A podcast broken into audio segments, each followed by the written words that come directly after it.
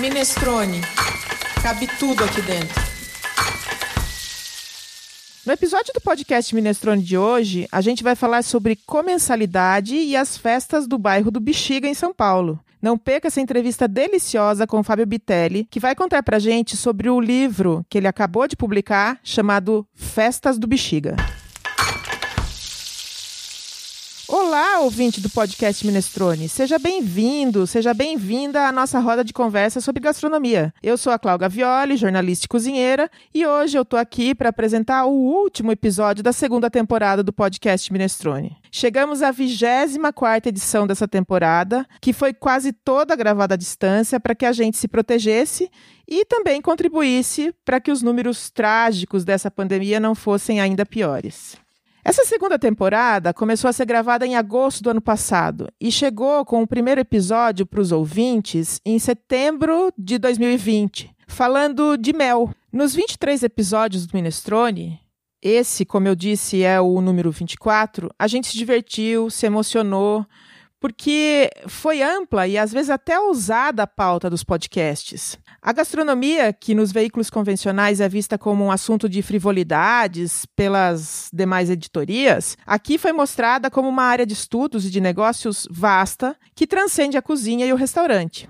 A ideia agora não é fazer retrospectiva, não. Até porque os episódios estão todos disponíveis para quem quiser ouvir em qualquer tempo, porque as rodas de conversa foram sobre temas que não são apenas pontuais. Eles não perdem validade logo que o mês muda. Não, a gente falou de azeite, a gente falou de filmes, de livros. Isso não tem tempo. É uma informação que ela continua sendo válida. Por isso é que talvez os podcasts Minestrone venham sendo usados como referência e material complementar nos cursos de gastronomia. Além dos temas, os convidados que passam por aqui são pessoas que de fato conhecem os assuntos, porque eles são pesquisadores e, mais do que isso, eles são apaixonados. E para encerrar de um jeito um pouco diferente essa terceira temporada, hoje somos somente eu, Cláudia Violi, e o queridíssimo Fábio Bitelli. Ele hoje não é apresentador do podcast junto comigo, hoje ele é o meu convidado. A gente já tinha comentado em outro episódio sobre o livro que estava para ser publicado com a autoria do Fábio. E hoje ele vai contar para gente um pouquinho mais sobre o livro. Não tudo, porque vocês precisam comprar o livro dele. Então, Fábio Bitelli, seja bem-vindo ao podcast Minestrone. Essa é a sua casa, sinta-se nela. Ah, eu que agradeço, Clau. É sempre uma alegria imensa, é sempre uma festa participar dos podcasts já que o assunto é festa, né? Vamos utilizar esse do trocadilho. É sempre uma festa, é sempre uma delícia, a gente sempre se diverte, como você mesmo disse. E hoje eu participar enquanto entrevistado é uma grande honra, ainda mais falando do meu primeiro livro impresso, publicado, fruto de uma pesquisa aí de vários anos e de um bairro tão apaixonante quanto Bexiga. Que delícia, Fábio. É uma enorme satisfação, uma alegria mesmo, como você falou, poder trabalhar do seu lado e, mais que isso, poder contar para o ouvinte do Minestrone sobre o seu talento. Você talvez não se lembra, mas eu já devo ter comentado com você que enquanto eu estava fazendo a minha dissertação, eu tinha a sua sempre aberta na tela do meu computador, porque ela era a minha referência, tipo um modelo mesmo. Só que naquela época, embora eu tenha lido o seu trabalho, eu estava mais usando o seu trabalho para ver a forma, para ver como é que eu precisava me expressar, ou seja, para dar uma copiada em você que é todo talentoso, né? E agora, com o lançamento do livro Festas do Bexiga, pela editora Alameda, é que eu fui dar devida atenção ao conteúdo do trabalho. E eu adorei. Então, vamos começar contando aí pra gente. Que o Bexiga, Fábio? Bom, eu tenho uma história de 15 anos com o Bexiga. Quando eu vim para São Paulo, foi o bairro que me acolheu, foi o primeiro bairro que eu morei, né? E o primeiro e único, praticamente, porque eu fiz poucas mudanças territoriais, assim, mas sempre dentro aí, da, ou na proximidade do bairro do Bexiga. Então ele foi sempre um bairro que me acolheu, talvez até premonizando essa possibilidade de pesquisá-lo no futuro, né? Então ali no bairro eu me posicionei enquanto morador e depois de um tempo abri o meu negócio de gastronomia, meu espaço de eventos, o Cop Sala, que perdurou durante três anos, ali também bem no coração, na Rua Fortaleza do Bexiga. E à medida que eu fui tendo a oportunidade de pesquisar academicamente algum objeto de pesquisa ou alguma área, eu selecionei essas delimitações do bairro para utilizar como referência as suas festas, né, as suas manifestações culturais e essas particularidades todas que o bairro oferece e que o difere dos demais bairros na cidade de São Paulo. Então, você acredita que São Paulo tem muito que aprender com Bexiga nesse sentido. O Fábio, e quando a gente fala Bexiga e Bela Vista é a mesma coisa? Então, para mim o que caracteriza o bairro assim, é, é, o formato de moradia, diversidade étnica, né? Ambas foram sendo constituídas ao longo dos anos. A primeira, então, se deu conjuntamente com a chegada dos imigrantes italianos e o loteamento da área, que naquele momento ainda eram chácaras, né? Área de Vars, enfim, e ficava entre a Avenida Paulista e o Triângulo Histórico que deu é origem à vila, né, e depois cidade de São Paulo. Esse primeiro grupo, então oriundo do sul da Itália, eles chegam com algum recurso e alguns até subsidiados pelo governo e já acostumados com a vida urbana, eles chegam com profissões ligadas a alguns ofícios. Então se posicionam ali no espaço urbano diferente dos outros grupos que se estabeleceram na zona rural, principalmente para cafeicultura. E naquele momento o bairro se forma, né? Mais à frente ele é oficializado como Bela Vista, e depois eu fui perceber ao longo da minha pesquisa, entrevistando os moradores e entrevistados múltiplos, né, de várias referências, que cada um entende o Bexiga como um território diferente, porque não é um território oficial, mas ainda assim é o território do coração de todos que ali vivem, né? Então foi muito interessante entender essa diferença das duas coisas, mas se a gente pensar em Bela Vista é o bairro oficializado, né, dentro aí das esferas da geopolítica, né? E o Bexiga é o nome afetivo e é o espaço, o território afetivo desses moradores, né, das pessoas que vivem e vivenciam o bairro. Você falou de territórios afetivos. Quando a gente pensa nas manifestações culturais do Bexiga, quais são as que são mais públicas, assim, as que todo mundo reconhece? Então, foi uma grande surpresa para mim, porque um, um, dos meus objetivos quando eu iniciei a coleta era inventariar essas manifestações que aconteciam, porque eu já conhecia algumas, mas a gente conhece, mas a hora que você lista, né, faz uma listagem daquilo que está ali disponível, né, ou que acontece ali naquele espaço, a gente vai vendo que existem muito mais do que a gente imagina. Então, no primeiro momento, eu frequentava a feira de antiguidades aos domingos, e depois, uma vez por ano, tinha a festa da No dia do aniversário da cidade tinha o bolo de aniversário, os ensaios da Vai Vai, que é a única escola de samba que faz ensaio no espaço público, na rua, né, da cidade de São Paulo. E no decorrer do tempo foram aparecendo inúmeras outras manifestações que no primeiro momento a gente não identifica como festa ou como utilização do espaço público, como o samba de sexta-feira que acontece na rua, a própria feira né, da Rua Maria José, que é uma feira que existe desde 1930, e isso tudo foi aparecendo e sendo evidenciado ao longo da coleta histórica. E quando você fala assim, ah, qual é a mais importante, qual que é a que mais aparece, né? Eu fiz um, um levantamento, um inventário de 10 manifestações aí ao longo dos anos, né, prioritariamente entre 2015 e 2018, e dessas 10 manifestações eu elenquei por ano de origem. Né? Então a primeira delas, a primeira que aparece é a festa da Nossa Senhora Querupita. Né? Na sequência é a escola de samba Vai Vai e depois o bloco dos esfarrapados, né, que é o, bloco mais antigo da cidade de São Paulo. Do carnaval, né? E carnavalesco, né? Mas depois vem a feira de antiguidades, o bolo de aniversário, o samba de sexta-feira, tem a lavagem da rua 13 de maio no dia 13 de maio, né, que contempla o grupo afro, né, do bairro que é bastante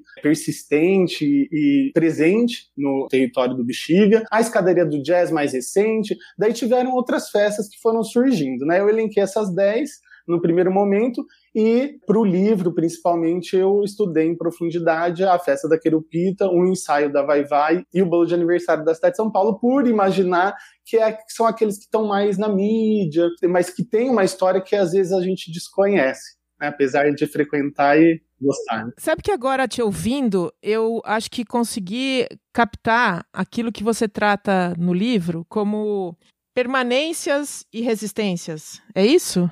É, eu acho que à medida que o bairro ele foi se transformando desde a sua origem, ele vem sendo utilizado, usado por esse grupo de pessoas, né, grupos sociais distintos, e as pessoas permanecem. E isso foi evidenciado a partir dos resultados da coleta, da pesquisa, desse trabalho que eu desenvolvi, com a permanência desses grupos mesmo no bairro e também por outros fatores, como a centralidade do bairro, o formato de moradia, o tombamento né, da arquitetura histórica, né, isso também faz com que aquela aura, né, aquele astral, aquela imagem do bairro permaneça como um lugar de influência de grupos que ali permaneceram de alguma forma.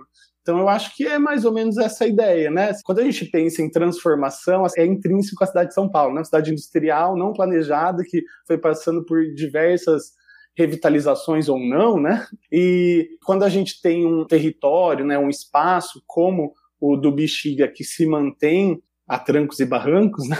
mas se mantém dentro do centro histórico, né? E, e, próximos de lugares tão importantes como a Avenida Paulista, por exemplo, eu acho que a gente tem que valorizar, né? Porque dificilmente a gente encontra isso em outro ponto de qualquer metrópole que seja, né, brasileira. É, você falou dessa São Paulo que é tão heterogênea, né? Então, é, vamos falar um pouco do morador do bairro, né? Você deu ali uma pista que tem o afrodescendente que vive lá, você deu outra pista que são os descendentes dos imigrantes, né? Porque eu acho que agora já não tem mais.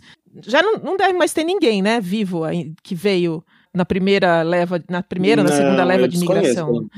Então, conta pra gente quem é esse morador, que caracteriza esse morador? Então, eu já dei a letra, né, dos imigrantes predominantemente italianos, mas é o Bexiga é uma combinação sociocultural de diferentes tempos históricos, né? Num primeiro momento os negros, que ali já estavam antes mesmo da chegada desses imigrantes, ocupando as várzeas, principalmente do Rio Saracura, né, que foi escondido pela Avenida 9 de Julho aí lá no no plano de avenidas há algum tempo atrás. Os imigrantes europeus predominantemente italianos, mas tiveram outros contingentes de portugueses, por exemplo, e que se estabeleceram ali com a possibilidade de compra de lotes, né? Até porque foi concomitante ao lançamento do bairro. Então, quando eles chegam, é um momento que o bairro está sendo, aquele espaço de chácaras no primeiro momento foi sendo loteado. E depois, mais à frente, né, no, no meados do século XX, os migrantes nacionais que passaram a ocupar o bairro, principalmente por conta do formato né, de pensão, dos imóveis a baixo custo e da proximidade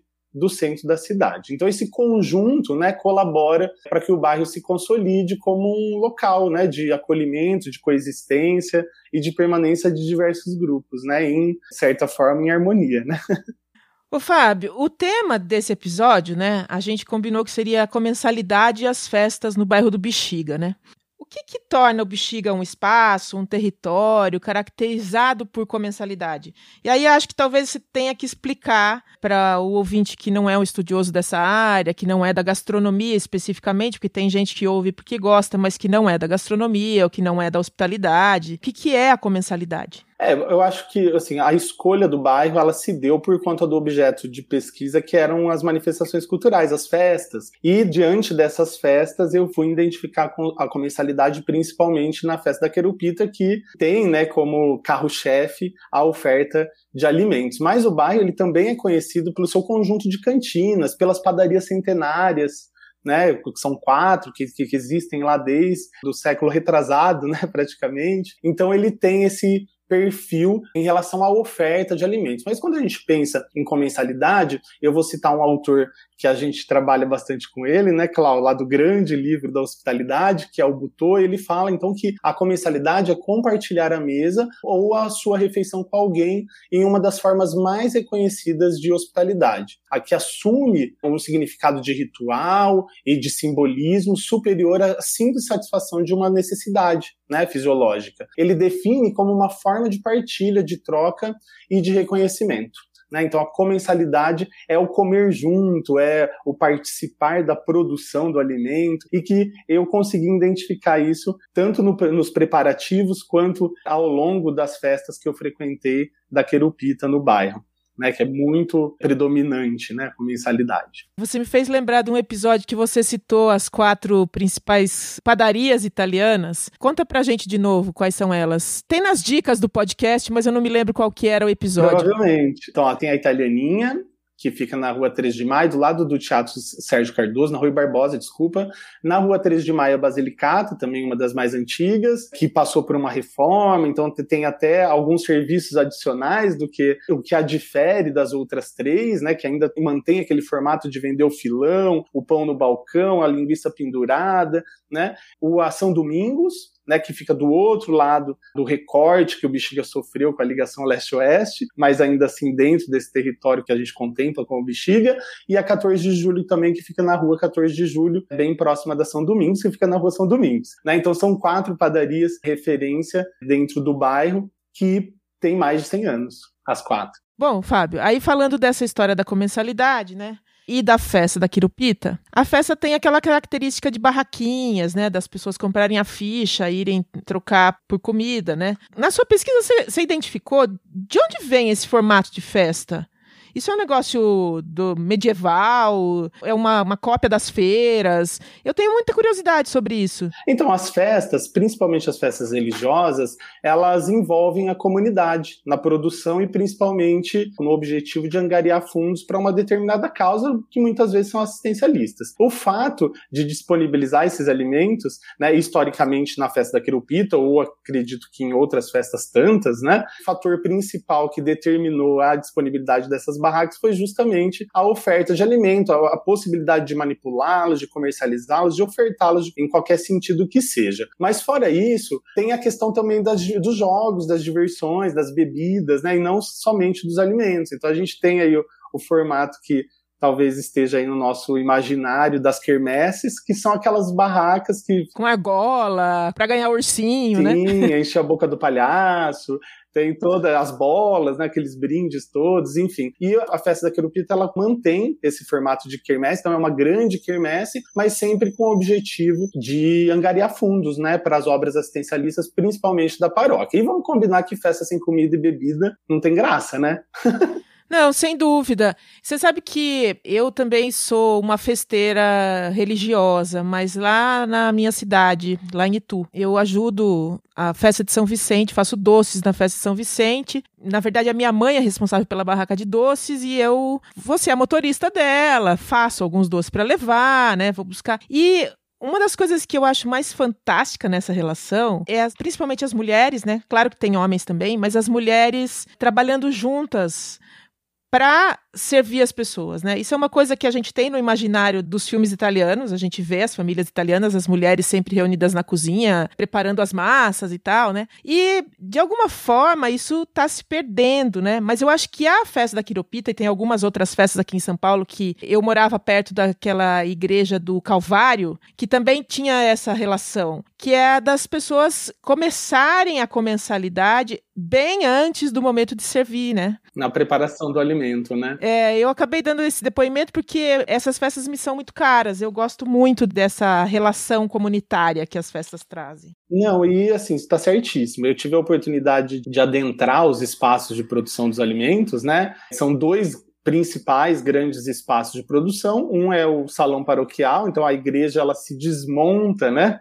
Só fica a igreja principal mesmo ainda com o uso principal de missa, né, de religiosidade, mas os outros espaços todos eles se transformam em grandes cozinhas com inúmeros voluntários. Né? Então, chegaram a 10 mil voluntários numa edição especificamente que eu pesquisei, que eu coletei. Outros espaços se tornam espaços de grande produção da fogaça, por exemplo, que é um dos principais alimentos, ou os mais um dos mais famosos. Tem aquela fila imensa. Tem aquela fila imensa, né? Que é uma espécie é, de pastel com massa fresca frito recheado de mussarela e tomate, né? Então, e é uma linha de produção tão organizada, tão higiênica, tão pensada e estruturada que para gente que vive ou viveu dentro de uma cozinha profissional, às vezes a gente até fala assim, nossa, como que eles conseguiram atingir né, esse patamar de profissionalismo? Mas é porque tem esse impulso mesmo e é uma, uma festa tradicional que já ocorre há muito tempo, com muita organização. E as mamas italianas são um capítulo à parte, realmente. As mamas italianas é uma forma de dizer, porque ali tem uma diversidade enorme de mulheres que oferecem 40 dias do teu ano né? Porque elas chegam de manhã e vão embora à tarde todos os dias para produzir os alimentos que vão ser vendidos na sexta, no sábado e no domingo. Então, elas são a, o grande coração aí na produção dos alimentos e isso se reverbera na qualidade desse alimento lá na barraca. Né? Então, o, aquele molho de tomate especial, a polenta, né? Então, consigo perceber isso facilmente, ainda mais depois que a gente dá cara, né, para essas pessoas. Então, até no livro tem inúmeras imagens, eu, eu faço esse relato dessas mulheres que fizeram dá certo e ofertam a qualidade do alimento que, que faz referência para a festa. Fábio, a gente começou, eu comecei o episódio falando que a gente gravou quase todo o tempo por conta da pandemia à distância, como a gente fez quase tudo à distância nesse último ano, né? E acho que é assim que tem que ser mesmo. Mas eu queria que você, que estudou festas, né, falasse um pouco da sua impressão, até pessoal, sobre o, o quanto as festas, o não ter festas, está implicando na vida das pessoas, está impactando na vida das pessoas. É, eu, eu, pontuo algo nesse sentido no livro, que é, é, quando eu falo que as festas, de uma maneira geral, elas são ocasiões, momentos para as pessoas se reunirem, né? E delas saírem fortalecidas emocionalmente, né? Em relação ao convívio social, familiar. E se instala um clima, né? De descontração, de alegria, de riso e de despreocupação. Então, eu acho que é, é um momento de escape, né? Da nossa vida cotidiana, dura, de trabalho, né, e de várias responsabilidades. É um momento de descontração mesmo, um momento que a gente consegue sair um pouco da nossa rotina. E eu gosto de pontuar o que a Rita do Amaral falou, que também é uma autora que estudou a festa da Querupita, entre outras, né, que ela fala que as festas elas vão muito além das manifestações culturais, elas também têm um modo próprio de expressão da identidade de um grupo ou até um instrumento político né, deste grupo, uma vez que ele mobiliza grande contingente de pessoas e recursos com finalidades, sejam assistenciais, né, no sentido de cumprirem um papel de apoio aos membros ou aos grupos, que é justamente o que acontece na Quirupita, e que terminam gerando uma consciência política que dá origem a associações como as de bairros ou de leigos, por exemplo. Então, acho que essas associações e essa militância política, ela vem muito dessas reuniões que em algum momento se transformam em festa ou em comemoração, e a gente está tão carente de atuação política, né, e de reivindicar aquilo que a gente quer de melhor para nossa vida, para nossa comunidade, para o nosso país. É que nessas festas acaba ficando claro, assim, as lideranças naturais, né? O senso de comunidade mesmo, né? de que a minha vida faz diferença na sua vida, né? A minha atuação, de fato, colabora com a sua atuação. Eu venho sentindo muita falta, não só do contato da festa como alegria, mas, mas dessa percepção. Parece que a gente está, nesse momento, numa anestesia, né? Sim, é, e a gente está sem a possibilidade de atuar localmente. Né? Então a gente está muito restrito a essa atuação enquanto agente né, comunitário que a gente é dentro do nosso núcleo, né? dentro do nosso bairro, dentro da nossa região, dentro do nosso território. Eu acho que a gente está carente mesmo disso. Agora tem uma, uma coisa assim que eu, eu preciso falar, né? Eu adoro ler prefácio. Se eu leio um prefácio, prefácio é uma droga, eu não quero ler o livro. E o seu prefácio foi escrito pela nossa orientadora, doutora Sênia Bastos. Queria saber como é que foi essa relação, como é que é ser prefaciado pela Sênia? então, um privilégio, né? Fui eu quem a convidou, né? Primeiro pela participação e colaboração dela em todo o processo de construção da pesquisa, com aquela generosidade que a gente sabe que é intrínseca à Sênia, né? A professora, e além da referência dela nos estudos sobre hospitalidade, imigração e turismo étnico. Mas tem também a Célia Lucena, que escreveu a contracapa, indicando o livro lindamente, né? ela também é referência nos estudos do bairro. Ela tem três livros publicados sobre o bairro, né, de uma forma mais direcionada para sua história, mas pontuando inúmeras coisas que eu de certa forma atualizei, mas direcionando muito mais para as manifestações culturais e festas. Então eu fico duplamente feliz, né, com a validação desse trabalho por elas duas. Com certeza. Conheço bastante as duas e, de fato, você, como você disse, foi um privilegiado. Eu realmente acho que foi. Não, com certeza. Agora, a gente está quase acabando por conta do tempo, uhum. porque eu ficaria aqui falando com você mais horas. Mas eu queria saber, queria que você contasse também para o nosso público que você anda sumido aqui do podcast, né? Você apresentou poucos nessa temporada, última, nessa né? segunda temporada. Não estou puxando a orelha, não. Acho que faz sentido o porquê, né?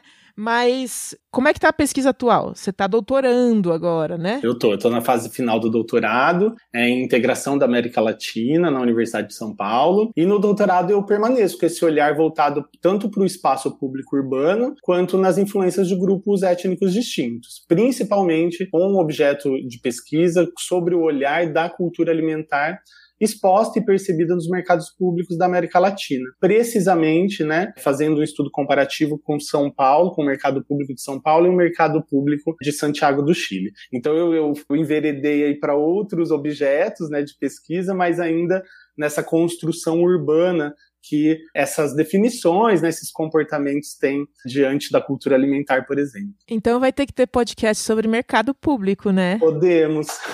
Oba! Eu tenho uma coleção enorme de mercados públicos para contar.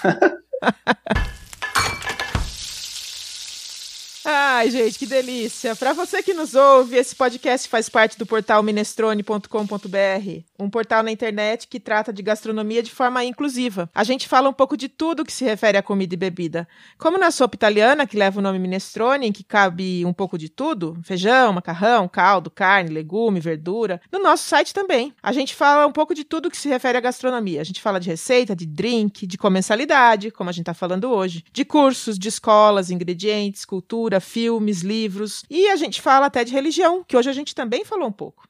A gente falou de uma festa religiosa católica. Afinal, a festa da Quiropita é isso, né? Fábio, tem mais alguma coisa do livro que você acha que é imprescindível a gente falar? Porque eu tentei cobrir, mas de repente esqueci, né? Eu acho bastante importante, Clau, pontuar que assim, o primeiro capítulo do livro fala justamente sobre o bairro do Bexiga, né? Então, da, dessa história e, e, desse valor que, dentro né, da história da cidade, o bairro do Bexiga tem. Então, ele não é um livro que fala prioritariamente ou somente sobre festas, né? Então ele constrói toda a história de como essas características levaram ao bairro ter essa, esse perfil festivo, né? Se é que a gente pode falar dessa forma, porque a gente é tão carente de construção histórica, né? De produção de conhecimento histórico, a gente se esquece muito rápido, justamente numa cidade que não valoriza o teu patrimônio, seja ele arquitetônico, cultural. Então, é, eu também trago isso e a valorização do uso do espaço urbano que já vem sendo discutido aí há talvez uma década, né? E cada vez mais sendo valorizado pelos cidadãos da nossa cidade. Você me fez lembrar agora de uma aula que eu tive essa semana que falava exatamente disso, né? Que como é que as construções, o espaço urbano, a relação das pessoas com o espaço urbano também definem como é que a comida vai ser feita, de que maneira que as cozinhas vão ser construídas. Interessante isso, né? Fábio, hoje o tema e a condução do episódio foi bem diferente, mas eu acho que essa que foi a graça, né? Uhum. Ter a flexibilidade de poder oferecer um conteúdo o melhor possível para o ouvinte, né? E antes de encerrar, como sempre, né? A gente pede para quem participa dos episódios, você já está acostumado, a gente pede uma dica de gastronomia, seja também um livro, um filme, um restaurante. Qual que é a sua dica, Fábio? Então, como a gente falou da feira de antiguidades, me, me remeteu aqui os canoles que lá são vendidos, né? Para quem conhece a, a, feira de antiguidades do Bexiga aos domingos, tem um carrinho do Alexandre Leggeri, que ele vende vários tipos de canoles, assim, dos mais tradicionais até os mais inusitados, mas com uma receita muito legal, muito saboroso, muito interessante. E com a impossibilidade de acontecer as feiras, ele abriu um espaço na rua 13 de maio, número 718, bem próximo ali à praça, né, Dom Orione, onde ocorre a feira. Então, minha dica é a canoleria do Bexiga, que tem só canoles, assim, então é incrível, é, é tradicional e para quem gosta desse doce italiano, vale a pena conhecer. É naquele lugar que tem aquele Dom Corleone na porta? É esse mesmo. Ah, eu tenho uma foto com aquele Dom Corleone. É, muito legal, né? Muito legal. E a minha dica para esse podcast é um mini doc do Netflix, um mini documentário chamado Cozinha do Bem. Foi feito em 2019, que fala sobre duas cozinhas mexicanas, uma nos Estados Unidos e outra no México. É bem curtinho, assim, deve ter uns 40 minutos e vale bem a pena para entender um pouco da ideia que a comida dos Estados Unidos não é a mesma comida do México, mas faz também a gente lembrar que os Estados Unidos pegaram um pedaço do México, né? O Texas, uhum. na verdade, era México, né? Justamente. E é uma boa reflexão que parte da comida, da gastronomia. Legal. E, Fábio, agora, para que a gente se despeça dos ouvintes, deixando os nossos contatos, chegou a hora do jabá. Esse é o momento em que os convidados deixam as suas redes sociais, como é que a gente encontra o livro, é a hora de você falar, como é que se compra, onde se encontra, enfim. Legal. Bom, o livro ele está disponível no site da própria editora Alameda, né? Então alameda.com.br. Ele está disponível à venda. Eles estão entregando super rápido, né? Principalmente em São Paulo. É, dois, três dias já está em casa. Ao valor de 46 reais. Então, assim, sugiro que vocês comprem o livro para quem se interessa pelo assunto, porque realmente está bem legal, tá? Então acho que o meu jabá é esse hoje, né? o melhor jabá do universo. Muito bom, Fábio. Foi de fato uma honra, uma alegria imensa poder falar com você sobre o seu livro. Você sabe que eu estava ansiosa por isso e eu planejei muito fazer isso. Queria que o Minestrone fosse ouvido por milhares e milhares de pessoas para todo mundo saber do seu livro, porque eu acho que é de fato uma obra que vale a pena pensar nela, ler, ter um pouco de contato, porque tem uma humanidade nela que não é muito comum nas obras acadêmicas assim. Eu que agradeço, claro, assim, foi uma, uma delícia, até porque eu tava com saudade de ver sua carinha, né, fazia tempo que a gente não se via, a gente conversa sempre por, por mensagem, né, mas se ver e conversar e trocar palavras, assim, a gente tá carente disso, né, ultimamente. E, Isso mesmo. e pela oportunidade de falar dessa construção que você participa e participou, né, ao longo do tempo, afinal foi a partir da hospitalidade que a gente se conheceu. É, então, muito obrigado. Obrigada a você, Fábio. E obrigado também a você, ouvinte, pela audiência. Não esqueça, se você gostou, compartilhe, fale com os amigos que não conhecem o Minestrone ou não costumam ouvir podcasts, que essa mídia existe. Esse, como eu disse, é o último episódio da segunda temporada. Aguardem a terceira temporada, ela já está sendo produzida, já tem alguns episódios que estão sendo gravados, para que a gente chegue aí, talvez, no final ainda do primeiro semestre ou no começo do segundo semestre, com mais 24 episódios de podcast Minestrone. Enquanto isso, a minha sugestão é que ouça novamente alguns dos podcasts. Eu passei a fazer isso, estou fazendo uma, um teste com alguns dos podcasts e eu ouvi novamente podcast sobre cachaça, ouvi outra vez sobre queijos. É, a gente já falou de tanta coisa legal aqui, assim. É tão bacana pensar que a gente faz esse trabalho que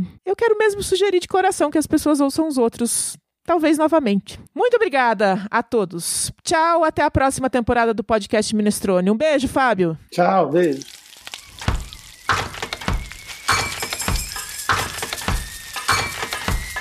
Minestrone. Cabe tudo aqui dentro.